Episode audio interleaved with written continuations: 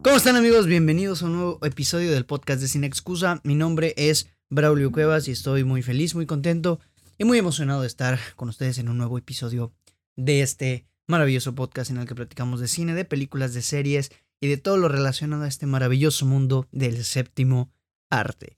Como ya te mencioné, mi nombre es Braulio Cuevas y pues te doy la bienvenida. Si estás en YouTube viendo el podcast desde YouTube vas a ver que estamos como muy verdes por aquí.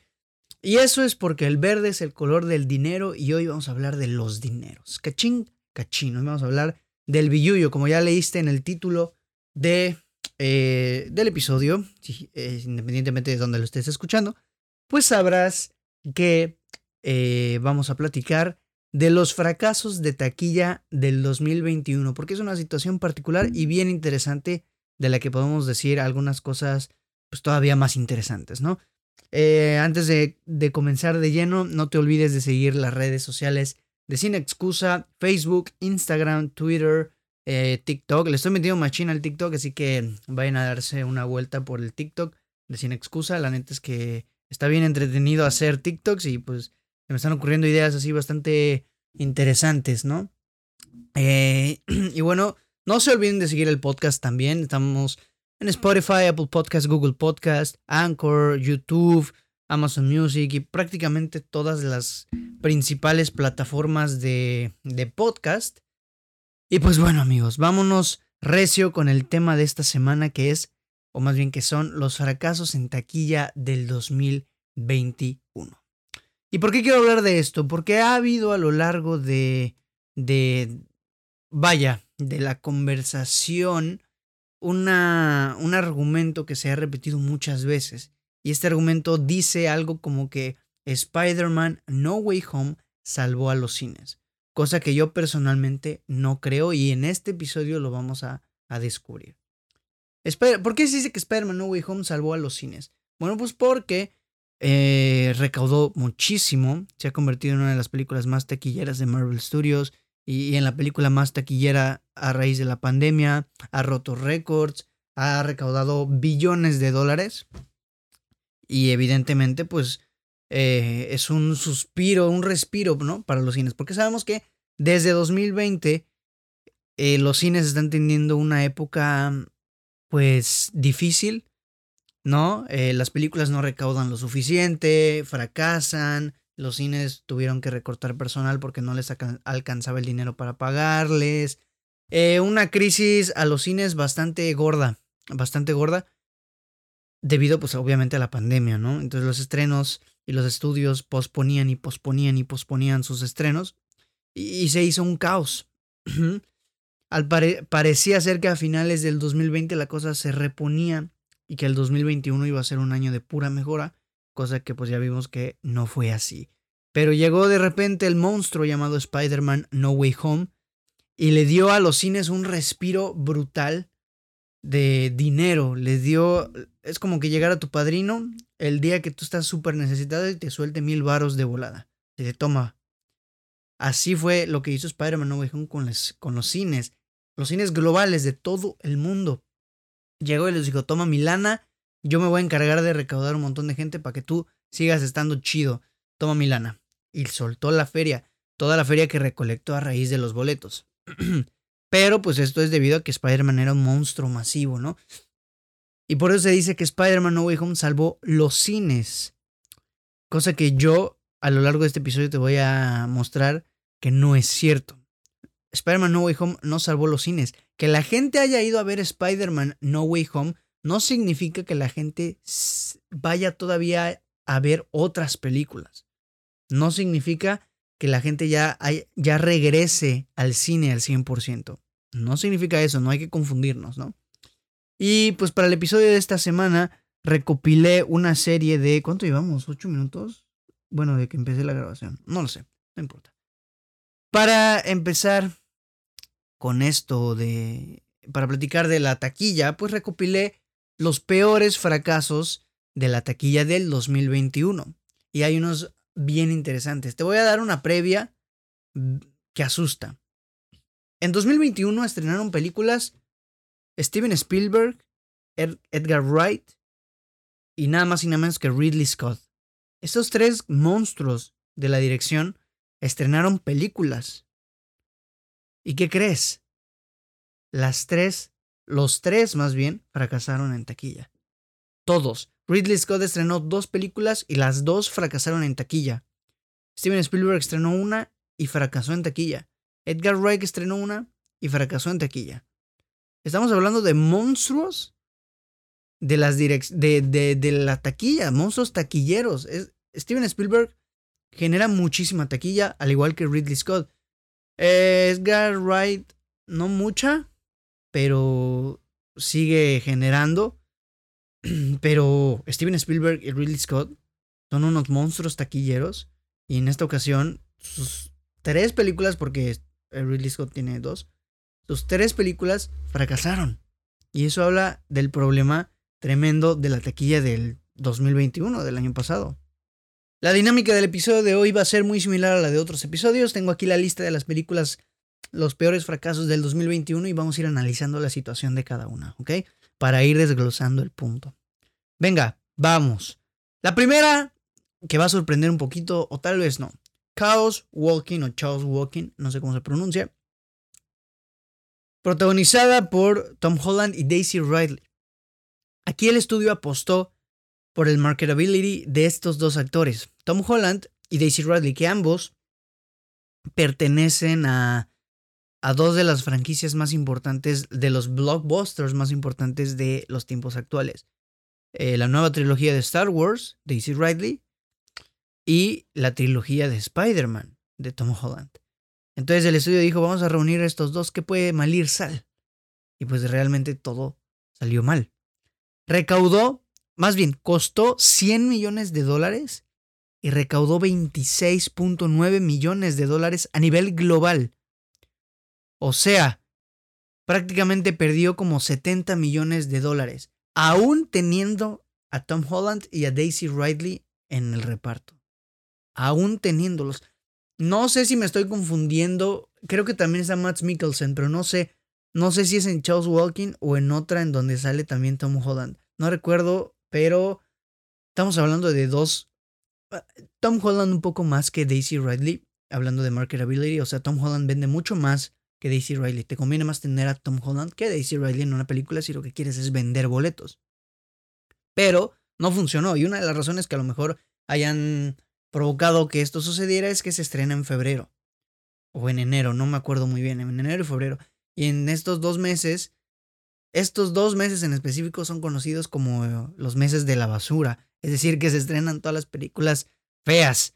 Eh, no me hagan mucho caso, pero estadísticamente hablando, y si nos ponemos a mirar las carteleras de todos los años de enero y febrero, nos vamos a dar cuenta pues, de que sí es cierto.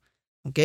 Ese es el primer eh, gran fracaso del año. 70 millones, bueno, 60 y algo, casi 70 millones de dólares perdidos y prácticamente gastados en el sueldo de Tom Holland.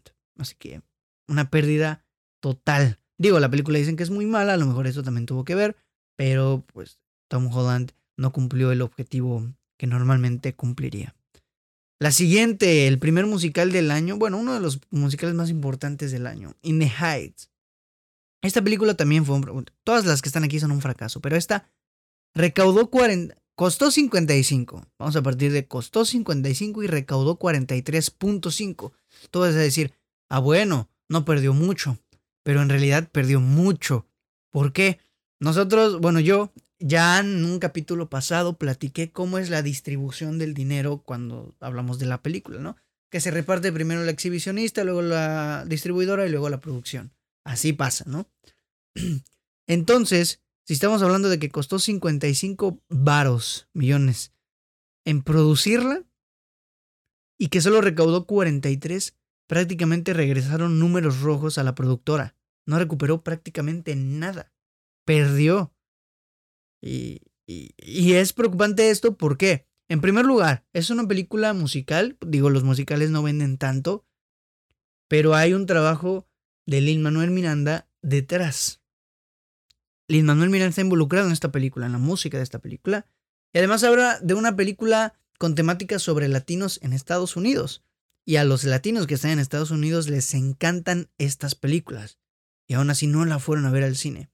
¿Por qué? A lo mejor porque no en todos lados de Estados Unidos hay latinos. Por ejemplo, no sé, en Utah seguramente hay uno que otro, pero no es eh, un target tan grande.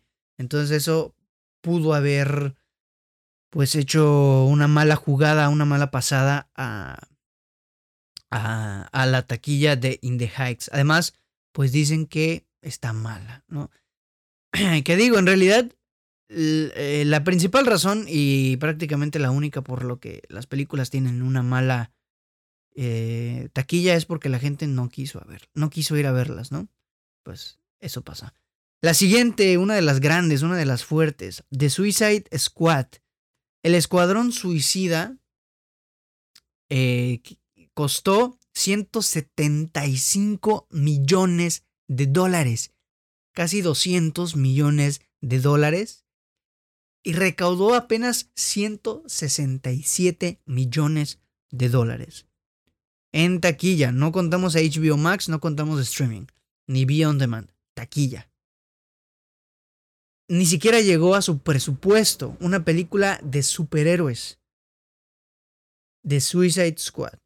¿Por qué pasó esto? Yo creo que el fracaso de esta película se debe a la antecesora, la primera película. Y que curiosamente no le fue mal en taquilla la primera película. Pero, o sea, está sí. O sea, la primera película le afectó mucho acá. La primera película a la gente no le gusta, no le gustó. Y como la gente ya tiene relacionado estos personajes, esta película, tú le pones The Suicide Squad y como que eh, había una duda colectiva de ¿es secuela, es reboot, es eh, precuela, ¿qué es esta película? Y esto pues alejaba a la gente de querer ir a verla, ¿no? Y pues efectivamente no la fui a ver, ni siquiera recuperó su inversión. Fue una pérdida catastrófica para Warner y para The Suicide Squad, siendo que a mí personalmente sí me gustó y pues eh, fue un fracaso total.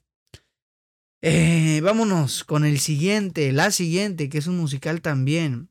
Tenemos a Dear Evan Hansen. Es un. Ay, lo perdí. Lo perdí el dato. Aquí lo tenemos. Dear Evan Hansen. Ahí te va, espérame. Eh, Dear Evan Hansen, no tengo mucho que decir alrededor de ella. Es prácticamente lo mismo que con In the Heights. Es una. Es un musical. A la gente no le gustan mucho los musicales. Recaudó, costó, perdón, 26 millones de dólares y recaudó 17.2 millones de dólares. O sea, prácticamente le faltaron 10 millones para recuperar la inversión. Estamos viendo un problemón en... Eh, las películas ni siquiera llegan a su inversión. O sea, pon tú... Y es que de hecho, aunque la película pase doble su inversión, pon tú 100 millones de dólares y haga 200, tampoco se le considera un éxito, tampoco se considera que le va bien apenas triplicando la inversión, puedes decir que la medio libró. Pero es que ahora no llega ni siquiera a lo, a lo que costó hacerlas. ¿Estás de acuerdo? Un problema gravísimo. Y aquí a partir de este momento vámonos con las fuertes. Estas son las fuertes y las que a mi parecer preocupan de sobremanera. La primera, The Last Duel. The Last Duel de Ridley Scott, la primera película que estrenó Ridley Scott este año y desafortunadamente la que pasó más desapercibida. Chécate, costó 100 millones de dólares. Y agárrate los pantalones, eh, los shorts, eh, la falda, lo que traigas puesto, agárratelos. Porque recaudó, escucha bien esto, 30 millones de dólares ni siquiera llegó a los 50, ni siquiera 90, 30. Le faltaron 70 varos para llegar a los 100 millones, al costo de producción, a lo que costó hacerla. Un director taquillerísimo como Ridley Scott, director de Alien. ¿Cómo rayos el director de Alien fracasa en taquilla de una manera tan abismal como en esta ocasión. Es considerado uno de los mayores fracasos de la última década porque resultó un fracaso extremo. Algunos pueden decir, ok, se va a estrenar en Disney Plus ahora en febrero, o creo que ya se estrenó, no sé. Eso le va a traer un poco más de inversión, se va a estrenar en, eh, en streaming, Pero yo te pregunto. Digo, se va a estrenar en Beyond Demand y en DVD, pero yo te pregunto, si la gente no quiso ni siquiera ir a verla en cines, ¿crees que va a querer comprar un DVD? ¿Crees que va a querer comprar un Blu-ray? ¿Crees que va a querer rentarla? Si acaso le van a dar play en Disney Plus. Si acaso.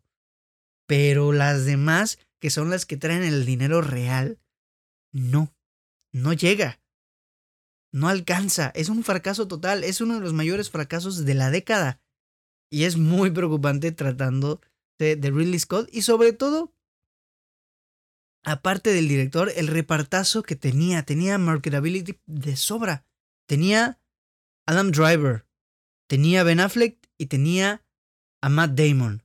Tan solo esos tres nombres son suficientes como para que tú digas, mira, sale Adam Driver, sale el vato que hizo de Batman también. O sea, sale Kylo Ren, sale el vato de Batman y sale Matt Damon, que está guapo. Vamos a verla. Pero no, la gente no la vio. Y, y esta es quizá la que más me duele porque me encantó esta película, ¿sabes?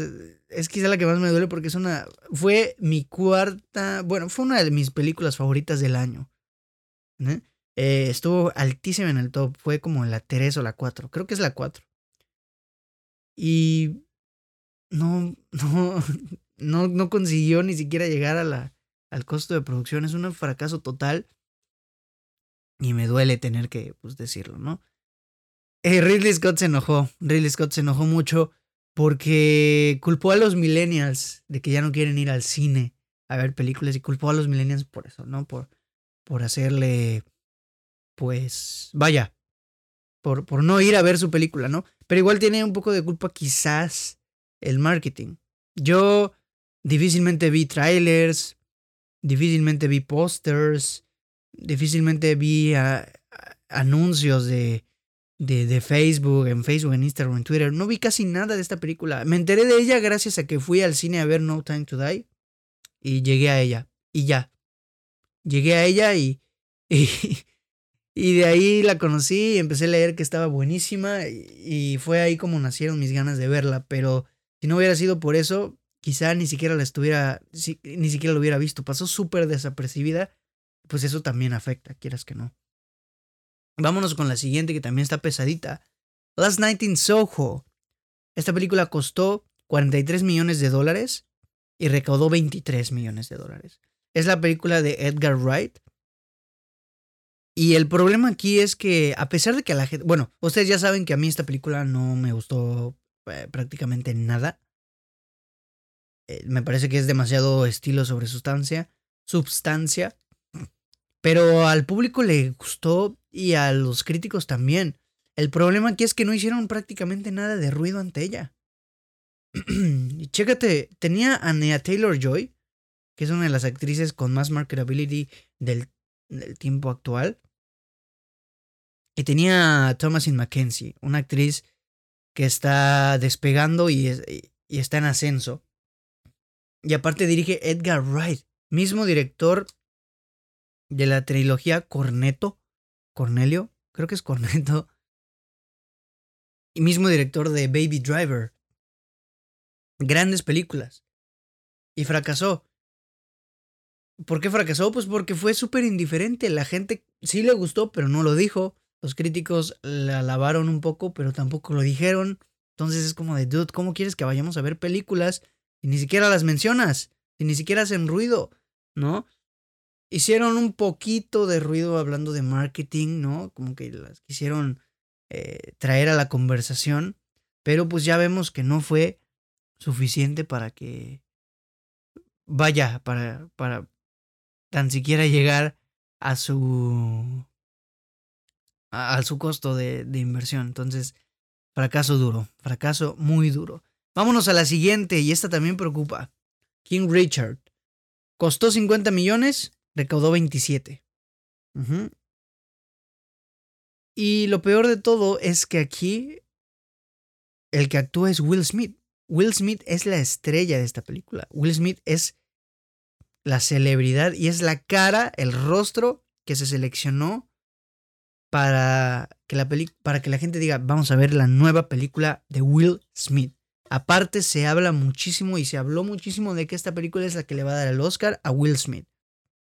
Y, eh, y pues fracasó Will Smith como marketabilityador. Para los que no saben marketability, que ya lo mencioné mucho en este episodio, el marketability es la habilidad mercadológica que tiene alguien dentro de la industria del cine. Es decir, eh, un, la habilidad mercadológica que tiene cierto director, cierto actor, cierta actriz, ¿no? De que la gente ve el nombre y enseguida quiere ir a verla, ¿no? Personas que tienen mucho marketability, Robert Downey Jr., Will Smith, Adam Driver ya se está haciendo de un buen marketability. Lady Gaga también tiene mucho marketability. Eh, hay varios, hay varios actores, ¿no? Que son prácticamente los más famosos, tienen mucho. Y, y recaudan mucha taquilla. Y en esta ocasión no. En esta ocasión, King Richard no, no triunfó. Y aparte, hay que tener en cuenta algo de, hablando de todas las películas. y es que los cines no están completos. O sea, tampoco es tanta culpa de la gente. Digo, en realidad no debería serlo porque la gente decide ir a ver lo que, lo que quiere. Pero em, hay que tener en cuenta que los cines tienen regulaciones ahora. Y que como tienen regulaciones ahora, pues no están aceptando el 100% de, de películas, digo, de, de, gente en las salas, ¿no? Están como en el 30 o 40% más o menos. Creo que ya es el 50, creo que ya se lo subieron. Pero aún así no estás vendiendo los boletos suficientes. No estás llenando toda la sala. Y pues eso también se refleja, ¿no? Eh, Desafortunado este, ah, yo, yo la vi, yo vi esta película, a mí sí me gustó. Desafortunadamente yo no la vi en el cine. A mí, bueno, más bien me invitaron a ver un screener de prensa de esta película. Eh, no sé si eso cuenta como, no sé si hay un pago por ahí para suplirlo de la taquilla, no lo sé. Y cuando se estrenó en taquilla yo me enfermé, entonces no pude ir a verla tampoco ahí. Pero eh, pues aquí vemos que la gente no, no se animó a ir a ver esta nueva película de Will Smith y pues eso cada vez preocupa más, cada vez preocupa más porque pues estamos hablando de Will Smith, un hombre súper popular y que la gente ama demasiado, entonces pues I don't know man. Y pues vámonos con la última película que tengo en la lista. West Side Story. West Side Story, la nueva película de Steven Spielberg. Y es tristísimo también, porque escucha esto. Costó 100, costó 100 varos. ¿Y cómo te quedas cuando te digo que le faltó el 80% de dinero para recuperar tan siquiera la inversión? Es decir, recaudó solo 20 millones de dólares. 20 millones de dólares una película de Steven Spielberg. Aquí pudieron influir varios factores. En primer lugar es raro porque obtuvo excelentes críticas y en esta película sí se hizo bastante ruido y hubo una campaña de marketing bastante grande. Yo me acuerdo iba al cine y a cada rato pasaban el tráiler. Me acuerdo estar en Facebook y a cada rato me aparecía el promocional en Instagram, las historias, en Twitter también el promocional. Y había una campaña de marketing grande. ¿Por qué? Porque es una película que habla sobre eh, los latinos también. Sobre la, una relación entre un, un estadounidense y un latino. Una latina, perdón. Pero tal vez lo que sucedió aquí es que uno es un musical. Y hasta eso, no creo que sea tanto eso porque la película no se vendió como un musical. En los trailers no hay una sola canción. Digo, la estética sí es muy de musical, pero no hay una sola canción. No se vendió como un musical precisamente porque los musicales no venden. Se vendió como una película nada más. Para el que conoce West Side Story ya sabe que es un musical. Porque aparte es un, un remake de una película de los años, no me acuerdo si son 30, 40 o 50, pero una película ya viejita, ¿no? Es un remake. Pero estamos hablando de que es una película que habla sobre puertorriqueños, es decir, es un nicho así de chiquito, es un nicho muy pequeñito. A lo mejor todos los puertorriqueños son los que, los que recaudaron estos 20 millones de dólares porque al parecer la gente no la fue a ver. Yo me metía a las salas y ponía eh, ahí en la, en la cartelera a ver, nada más para ver cómo iban las salas, vacías completamente. Si acaso un boleto, dos boletos, creo que lo máximo que alcancé a ver fueron 10 boletos y dije, ah, mira, 10 boletos, 70 dólares ya son 700 baros en una función. Eh, algo es algo, ¿no? Pero estamos hablando de Steven Spielberg, uno de los directores más taquilleros de la historia. Steven Spielberg, director del blockbuster por excelencia, Tiburón, una película super taquillera, director de E.T., super taquillera, director de Jurassic Park, hiper mega super taquillera. Y cómo es que esta película que tuvo excelentes críticas y una gran, gran, gran campaña de marketing, no recaudó ni siquiera el, el 80%, ni siquiera el 30%, recaudó solo el 20% de su producción. Es una situación muy grave, es preocupante, es, es sin más preocupante porque pues nos damos cuenta de que la gente no está yendo al cine, a pesar de que ya es un poquitito más seguro de lo que era al principio de la pandemia. Mucha gente sigue teniendo miedo, a pesar de la vacuna, mucha gente piensa que el cine no es tan seguro. Eh, y además de eso, yo creo que es el tipo de películas que están poniéndose o que están acaparando las salas. Spider-Man No Way Home fue súper exitosa. ¿Por qué? Pues porque. Pues es. Primera habla de Spider-Man y porque hubo toda una tuvo un, ruido masivo alrededor de ella que hizo que la gente tenga curiosidad para ir a ver la película. Pero las demás no. O sea, la gente ahora sí que está yendo a los cines única y específicamente a ver blockbusters y personajes conocidos, ¿no? No, no quieren ver historias nuevas, no quieren ver eh, algo fresco, no les llama la atención. Y no es su culpa, no es su culpa porque la gente puede ver lo que se les antoje, ¿no? No es su culpa.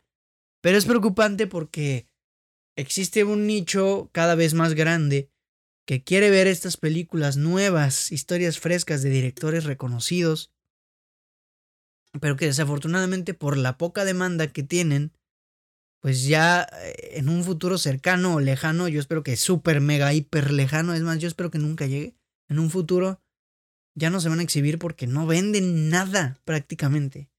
Nada. Estamos hablando de, de, recaudación a nivel global, mundial. ¿Estamos de acuerdo? A niveles de todo el planeta. Y no consiguieron hacer ni siquiera, la mayoría no, no consiguió ni siquiera llegar al costo de su producción. Creo que solo una de las que platicamos hoy superó el costo de producción, pero eso no significa que haya sido un éxito solo por superarlo, porque ni siquiera lo duplicó. Solamente lo superó como por unos 20 millones arriba y ya. Es una situación preocupante. Es una situación que a mí personalmente sí me pone bastante chipil, bastante triste. Pero pues, ¿qué le hacemos, gente? ¿Qué le hacemos, no? Por eso yo digo que Spider-Man No Way Home no salvó a los cines. Porque aquí lo estamos viendo. Eh, a partir de. Bueno, hay como tres películas de la lista que se estrenaron después de Spider-Man No Way Home. Una de ellas fue eh, Story que se estrenó súper poquito tiempo después de Spider-Man No Way Home. El problema es que Spider-Man No Way Home fue, acaparando las salas durante prácticamente un mes, casi dos semanas, ¿no? Yo qué sé. Todavía hay funciones de Spider-Man, ¿no? Y. Y pues la gente prefiere ver Spider-Man que otra cosa. Y pues yo no creo que haya salvado el cine, pues porque ya lo vimos aquí no porque haya sido un éxito Spider-Man significa que la gente vaya a seguir yendo al cine a ver películas. Es, es triste, pero pues es nuestra realidad y, tenemos que empezar a acostumbrarnos o empezar a hacer un cambio, ¿no? Vamos a ver películas chidas, vamos a ver, digo, vamos a ver películas diferentes, historias nuevas. Yo veo en Twitter mucha gente quejándose, es que ya no hacen historias nuevas, es que ya no hacen tal. El 95% de las películas que se estrenan al año son historias nuevas, pero pues no las van a ver. Vamos a verlas, vamos a apoyar películas independientes, apoyar eh, a nuestros directores favoritos. Vamos a ver películas diferentes. Hay que experimentar. ¿Qué tal en una de esas te topas con tu película favorita del año o con tu película favorita? No lo sabemos porque lo vamos a saber hasta que vayamos a verlas.